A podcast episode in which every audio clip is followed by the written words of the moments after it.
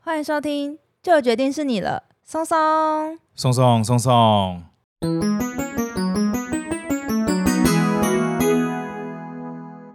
大家好，我是你们的专属训练师拉雅。大家好，我是松松，欢迎大家这会轻松聊自然。真的是很不好意思呢，我们这礼拜又 delay 了。哎哎哎哎，真的是，原本想说，我们其实搬家算是有告一个小段落，就是剩下一些收尾的工作啦。对，但是这个收尾的工作也花了我们超乎预期的时间。 我跟大家讲，因为拉雅是一个很 picky 的人，他拥有一个新空间之后，他就会一直想很多，会想说，哎、我这边要怎么样加强，我那边要怎么样加强啊，我的猫猫要怎么样照顾？猫猫现在在客厅里面会不会很紧张？会不会跑来跑去？会不会一直掉毛？哇，就开始各种细节的部分又冒出来。不是掉毛这件事情真的很严重啊！这个我觉得留到培育日记讲好了，因为那个可能有我会讲超久哦的。天哪！说到培育日记，我们到底什么时候要复更培育日记啊？哎、是目前是希望可以从下或下下周，不然从母亲节后开始复更，我们要在这边讨论给听众看吗？就是我们要 make promise。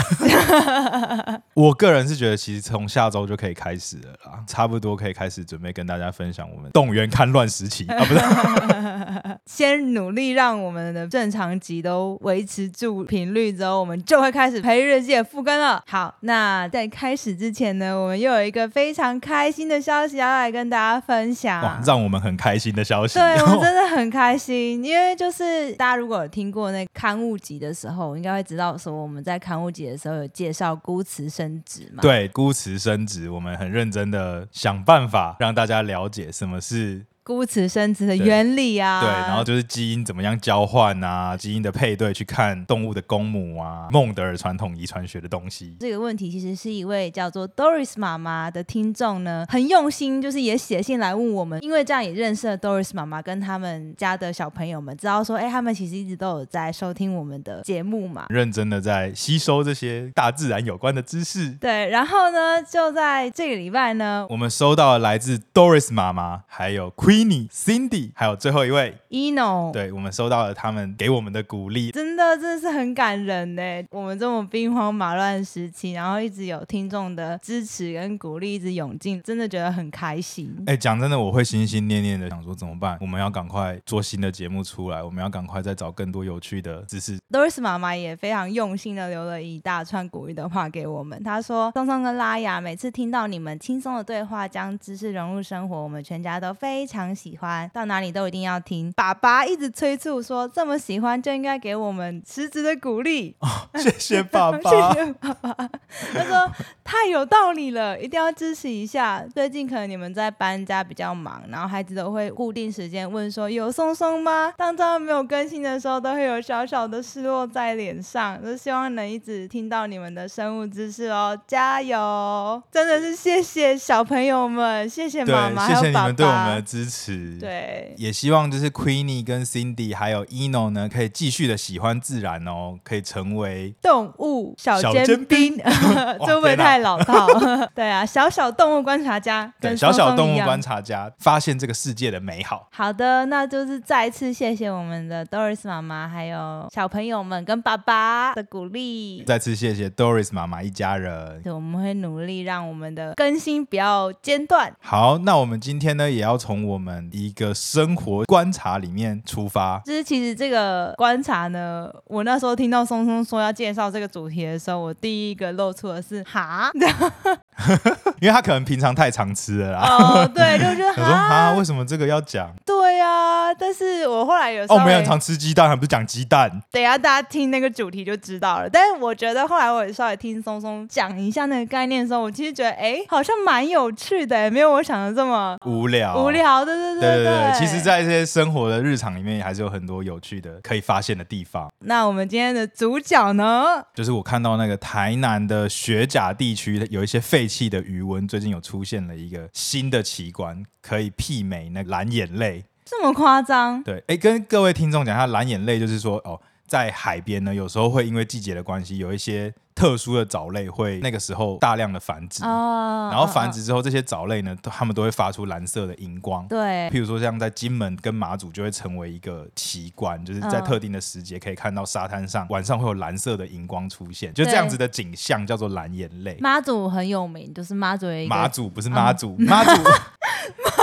刚好最近在大甲妈祖绕境，妈祖的部分我们要讲马的祖其实是马祖。马祖对，在马祖这个蓝眼泪的景观呢，其实是蛮有名的。东东就说呢，在台南的地方呢，也有一个媲美妈不媲美蓝眼泪的奇观呐、啊，他说：“哎、在废弃的余温最近出现了很多绿绿眼眼睛泪哦，绿眼睛绿绿眼睛。哦，然后说：“呃，那然后我看那个照片呢，确实就是在那个废弃的余温啊，嗯因为它是废弃的嘛，所以有点半干涸的状对态，对对，就有好多个洞，都是绿色的洞，然后那个洞里面就有点积水，然后那个哦水都是呈现鲜绿色，有点像是那种猫眼石或是绿宝石的一个景象。我觉得看起来很像是地上突然出现很多外星洞洞的绿洞的那种感觉，外星洞洞，有点像德克斯特的实验室会出现的化学物质，就是宇宙的那种。或是那个产生飞天小女警的那个奇怪的化学物质。对，然后就有很多个洞，就因为这样呢，松松呢就一直很想要跟我介绍，到底是什么动物造成这个景象呢？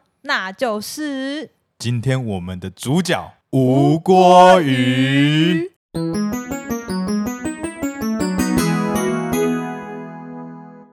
哦，大家有没有很意外？我那时候听到是吴郭宇的时候，我想说，哈，好无聊啊！那不然我给拉雅猜看看。那拉雅，你知道吴郭鱼为什么叫吴郭鱼吗？我知道好像是一个姓吴的跟一个姓郭的人引进来台湾，对好像但是在什么日治时期是 吗？对，其实他们的那个引进的这个过程，其实很像什么谍报片，你知道吗？是吗？为什么像谍报片啊？他们两位呢，算是在日治时期的台湾兵，因为日本在打仗嘛，对嗯然后二战的时候，他日本一直打输啊，就节节败退，然后他们被征召到新加坡去。就其中一位姓郭的这位郭启章先生，他其实是养殖专业， 就养殖 哦水产专业的一位一台位湾兵台湾兵。然后他被调过去新加坡，是因为日本人他们从非洲引进了一种叫做地水鱼的鱼。地水鱼。哎、对，皇帝的帝，就你知道那个时候，对啊听他们起他来们他们都会说自己是那个、啊、什么天皇啊，哦，日什么本天皇，嗯对对，他们是大日，，日本民族啊，所以就帮他取一个很酷中二的名字。就听起来很有威严的 就是在皇帝的水里面养出来的鱼，这样我不知道啊，我乱猜的啊、好，对，然后呢，他就发现这个地水鱼啊，很适合台湾的环境。那其实这个地水鱼呢，就是呃一种现在叫做莫桑比克种的口夫飞鲫。哦，，对，口夫飞鲫，等一下再讲为什么是这个名字，其实很直白。为什么日本人要养这个地水鱼呢？就是因为他发现哦，他们生长很快，而且几乎什么都吃。嗯，然后换肉率很好。哎，换肉率就是说，哎，你养殖的饲料跟你可以换出来的肉的比例，这样，哦对，对就你对喂给他可能十斤，然后他就长十斤的肉，那就是超级强的换肉呃，率。但可能没有那么好啦，没有可能没有那么 好啊，可能就是我我我喂你十公斤的草，对，然后我可以产出八公斤的肉的肉的话，那就是哦已经很强了。地水鱼这种鱼，它的换肉率也很好，就吸收养分的能对力它很好，就可以变成一种很重要的战争时的食物来源。哦，对，这样子日本兵他们才有办法就是一直吃，自给自足，这样他就借重了这位郭启章先生的养殖专业。那郭启章先生就发现，哎、这个鱼它就是又适合亚热带的生活，然后又长得很快，很适合台湾。嗯，那他就觉得这个鱼如果引进台湾的话，也可以帮忙解决很多粮食的问题，改善当时候的一些粮食环粮境。食，嗯，嗯对，所以嗯他就决心呢要把这个鱼偷偷，带回带回台湾，哇， 对，他就跟他的这位另外一位好朋友，这位吴正辉先生，是因为他在屏东的友人伙同他，就是想说要啊把这个东西偷偷带回台湾。那你知道他们怎么样把这个鱼苗带出来的吗？他们那个时候就是用一种常见的小时候常会吃到的凤梨罐头的罐子，呃，偷偷带了大概三百尾的鱼苗。很多哎、因为小鱼苗的话还很小啊，哦、对对对对对，就是到时候对随便捞，可对能哦就就就三百就尾就之两类的，就两三百尾这样。像鱼类大部分是量取胜的嗯。对繁殖策略，对所以本来就会生出很多小鱼苗。对啦，小鱼苗很小，就跟布拉提那种搞不好差不多，就很小只这样。 就再再大一点点，再大一点点哼哼 OK 哼结果呢，他们就是哎、好不容易带出来了，然后偷偷先养在浴缸里面，然后结果没想到被他的室友以为说。那个是脏水， 然后就然把后就把它咬掉，对，就把它倒到水沟里 面去。然后本来三四百尾，最后就只剩下二十几尾，嗯，还三十几尾。嗯，然后呢，他们就很紧张，对，所以他们就非常认真、小心照顾，那二十几位的好不容易最后带回台湾的只剩下十三尾。哦，对，然后这十三尾地水鱼成为了台湾无锅鱼的始祖。哦，所以他们就是等于是吴锅鱼的前身，还是他们就是吴锅鱼？他们可以说是无锅鱼啊，就是说为了纪念这一段历史，对，对，虽然现在它另外的其他问题啊，不过对它的引进呢，可能解决了当时台湾社会很大一部分的就是肉食的问题，而且就是像吴锅鱼啊，后来发现它放养在水田的话呢，它可以因为吴锅鱼会吃藻类，也会吃很多小昆虫、小哦生物。嗯，然后什么都会吃，所以就可以减少这个水田它需要照顾的一些 pebble，、嗯就譬如说呃要清除藻类啊，或是清除一些农民螺不要的之类的水草啊，吗嗯因为五锅鱼的进入了这个生态系之后呢，农民他可以减少他施肥的次数啊，类似这样，嗯就是可能有一些益处。然后这些五锅鱼呢，又在休耕时期呢，可以变成他们吃的东西。还有他们的额外收入这样，嗯嗯哦，就有点就是养田加养鱼这样。 对鱼鱼菜 共生。哦，鱼在 OK，原来原这来原来这是个鱼菜共生的概念啊，没有对对对，然后，所以为了纪念这段历史，就把这个地水鱼呢，就是取名叫做吴 吴锅锅鱼鱼。，嗯，吴锅鱼，我刚刚有讲到这个，其实它叫做莫桑比克种的口夫飞蓟嘛，对，对不对？其哎好实呢像，在讲什么药的名字哦，莫桑比克厂牌出的 什么剂？哎，蓟还是什么药剂的剂对，对对不是啦，对不不是是啦，不是这是一个，因为一开始的时候，人们觉得它长得很像鲫鱼，嗯， 对，然后所以就是说它是非洲来的鲫鱼，哦，所以叫做飞蓟。哦，那为什么是口夫呢？口夫是嘴巴的那个口，夫是孵化的夫，嗯。所以你有猜到吗？哦，因为他们是用嘴巴孵小宝宝的，，对，没错，就是啊哦它们是一种鱼，可以用嘴巴来孵化它的仔鱼，然后甚至可以保护它们一段时间。这被你这么一解说，觉得它的名字好像蛮好记的耶，嘴巴口夫非洲鲫鱼。但是后来有发现，其他也不是鲫鱼，那它其实是芦形目瓷雕科下面有好几个不同的属，包含什么飞鲫属或者口夫飞鲫属下面的好多种不同种的鱼类的共同俗称。瓷雕科鱼类呢，其实有一些很大的问题，就譬如说它们生性都蛮凶猛的，嗯然后偏肉食，嗯然后可能也会吃一些小鱼啊，或者是说，因为它们繁殖能力很强，就会侵占流域里面的环境啊，然后就造成了外来种的问题。这个我们晚点再提。对啊，所以我想要确认一下，所以一开始呢，以为它是鲫鱼，所以帮它取了一个口夫飞鲫，但是后来发现其实它不是但是这个名称就沿用了。哦，刚刚不是有讲说无锅鱼是一个很不精确的名称吗？嗯，对，就是因为这个口夫飞鲫的族群呢，实在是太庞大了，对而且它们的外形都长得有点相近，很难做完全部的分类，嗯所以它的分类其实是很混乱的。后来就发现，就是这个不同地区的品种的这些鱼又可以杂交出哈后代， ，OK，那有一些后代甚至是具有。就是繁殖能力的，所以就是嗯它是一个很难去定明义明确定义，就可以只能把它说它是一个很大的类群。哦，这是莫桑比克的啊，这是尼罗河的啊，嗯或者说这个是什么欧克利的啊，就嗯类似这样，就是会帮他们取不同的名字。哦，然后都叫做吴国鱼，对在都叫台湾都叫吴国 鱼，那如果有一些比较懂的人，就譬如说这些钓客们，嗯还会就是帮他们取一些不同的名称，因为这其实中间有很多很复杂的杂交的过程。因为无过于刚引进台湾，就是这个莫桑比克种的刚引进台湾之后呢，它有一个比较大的缺点是它的肉呢会有一个土腥味。臭臭味。其实如果大家现在吃到的鲷鱼片啊，或者在有时候在火锅店里面吃到比较不好的鲷鱼片，可能也都会有吃到一个淡淡的土味，对不对？那就是那个味道。那一开始引进的时候，这个莫桑比克种的肉质呢，它就会有带有比较重的这样子的土味，只是说还可以勉强可以接受啊，所以大家就会吃，但它就不是一个很高等的鱼嘛，就不是一个很好吃的肉品啊。所以后来呢，其实养殖业者、啊、还有一些养殖学者啊，他们就致力于去改良这个肉质，就让它吃起来变得更好吃。对，那怎么改良呢？其实就是去引进别的口服飞剂，就比如说像尼罗河的口服飞剂嗯，来跟它杂交。所以他们即使是不同种的，他们是可以生下小孩的。对，所以这哦个就是很也是一个特很别特别的。对啊状况因为啦通常不同种就不行嘛，对不对？对，因为其实应该是这样讲，他们在原产地呢，理论上应该是有所谓的地理隔离，对，就是他们不会遇到嘛。哦对，，那可能长相也也有明显的差异，基因对也有明显的差异。可是当他们遇到的时候，结果没想到他们还是可以产生后代，嗯甚至有一些 case 是可以产生后代的后代，后，就是对，可以持续产生有繁殖力的后代。那所以呢，最最开始的时候，他们尝试的就是把莫桑比克种的跟尼罗种的口服飞剂呢两个杂交，那生下来的呢，就有一点像是我们现在吃的真正的无锅鱼。嗯，对，那这个无锅鱼呢，在我们的钓客里面呢，都会把它叫做它是福寿鱼，整条鱼的肉又更好吃，然后可能嗯腥味又比较淡，而且呢，其实很酷哦，不只是这个杂交，他们后来又利用了各种。很多次的杂交以后，现在有养出一种肉质可能比较好吃，然后也没有什么腥味的吴国鱼的无锅鱼，然后就把它取名有一个品牌叫做做台湾雕， “哎、你答对了”哦，所以其实台湾雕它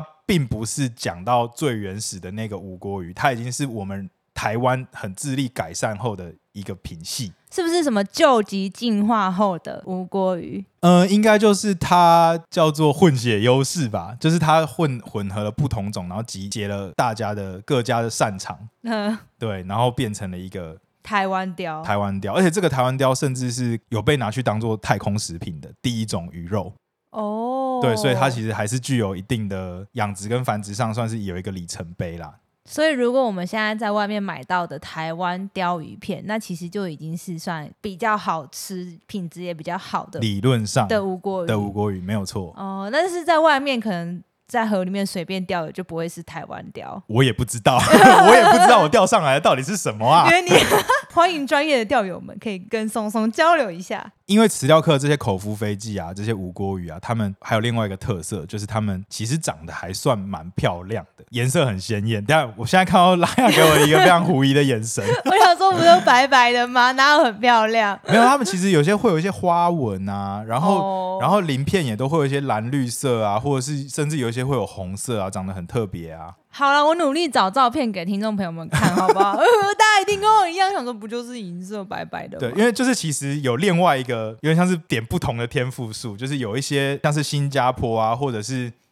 马来西亚啊、他们有特意去改良吴锅鱼，让它可以变成一些观赏鱼。哦，对，就漂亮，就是我们是走一个，我们要它，我们走一个好吃啊，好吃。他们走走一个好看、啊，对对对，走走不同的天赋数这 样好对，然后就有改良出像什么，他们有一些是看起来好像很像金色的吧，又叫它什么哦金黄鱼啊，就提、哦取了一些很漂亮的名字。那它本质上其实也是口服飞机的一个成员。好。那这样子到底绿眼睛是什么？哦，那就是松松刚才讲那个新闻的绿眼睛到底是什么呢？对，那我们现在就要来解答。嗯，那这个绿眼睛呢，大家可以看到，它其实是一个一个圆形的洞嘛。对啊那这些洞是怎么来的？其实是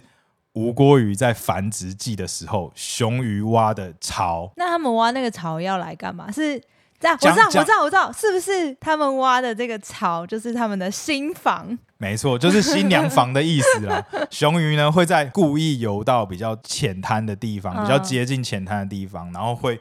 挖出一个一个像这样子的洞，嗯然后它会待在里面。嗯，与此同时呢，雌的无锅鱼就会在这附近飘来飘去 啊，感觉是你知道在引诱吗？我也不晓没有，啊他得。。们只是路过而已 它们就会飘在比较浮在水面的上层， 对对，然后就会经过这些洞。对，那熊的无锅鱼呢，就看到这些雌鱼经过呢，它就会开始邀请雌鱼进来，那要怎甚至样邀请？它会跳舞，跳舞就会游泳什么的哦，对哇哦，也有一些呢会驱赶，就是会故意哦就是把母鱼赶到那个洞里面，它跟它交配。那母鱼如果它已经达到一个性成熟的状态，对，那他就会比较有意愿。通常就是哦，好对对啦，啊这样，对对对对，啊， 勉为其难接 受啦，也可以啦，这样嗯。那他们就在这个洞里面呢，开始了他们的繁殖仪式。鱼类呢，它是一种体外受精的动物。什么叫体外受精的动物呢？就是说，诶，妈妈呢会把卵排出来，对然后爸爸呢会把精子排出来对，然后会在一个身体以外的地方执行这个受精的动作。所以就在那个新房里面，母鱼排出卵子，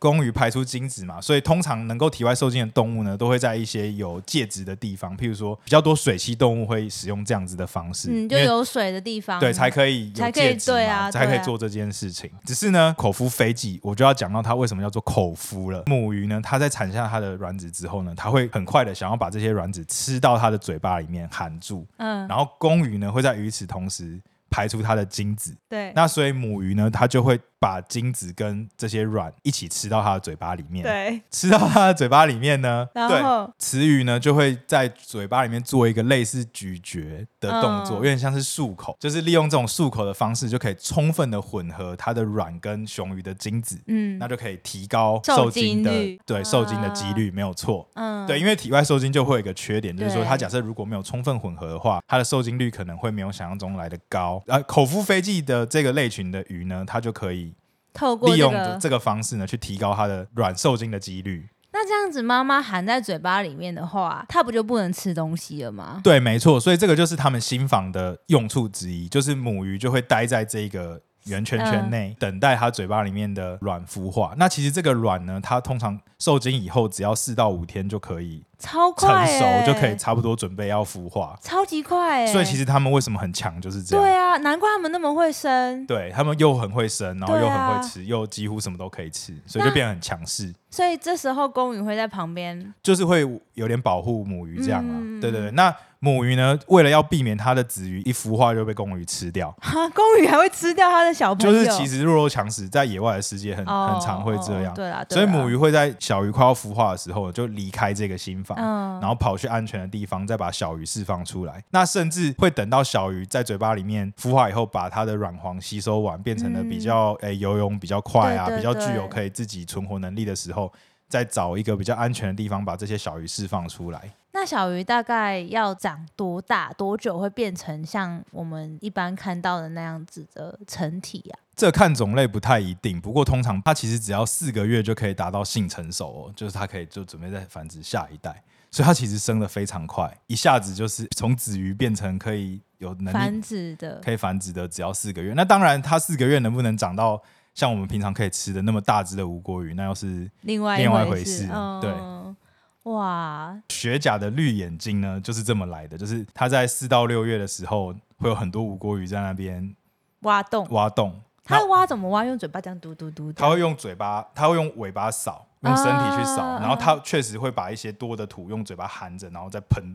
喷到外面去，这样。 他们嘴巴有好多功用，哎、我们人的嘴 巴有很多功用啊。对啊， 也是可以吃东西、喝东西，啊好没错，没错，这个余温啊，就是它慢慢的废弃了之后，快变干涸的时候呢，这些一个一个的洞呢就露出来。那因为里面的藻类繁殖的关系，所以就会看起来变成一颗一颗的绿色的眼睛。哦，原来如此。对，那所以其实这个现象也不只是只有在台南学甲看得到啦。其实好像我之前查到的新闻，像是成功大学的台湾湖哦，还是什么湖，他们也有曾经看到就是超多洞的一个景象，就是还有人说什么差点密集恐惧症之类的。对啊，哎、这样子其实不知道他会想说到底是怎么回事哎、因为像我们昨天就是有去参加哎喜对酒，对然后我们在淡水嘛，经过了一个算是堤防吗？桥下有一个算算是是小水滩吧，算是排水口排、哦一个排排，排，对对对大。排的一个接近出海口的地方。对，然后松松就是一直在那边看，我想说他到底在看什么。然后我第一眼看到，先是看到那个招潮蟹，对，就那边有一小块泥滩 地，然后上面就有两个，第一个超多招潮蟹，有很多招潮蟹，对，而且招潮蟹很酷。他们之前如果大家有听过螃蟹那一集的话，应该知道说招潮蟹有分不同的钳子的大小，有对的是两只一样大的，有的是一大一小的。对那对对。招潮蟹的一大一小超超级明明显显，对。然后松就在那边一直看一直看，然后他就跟我说：“哎、你看旁边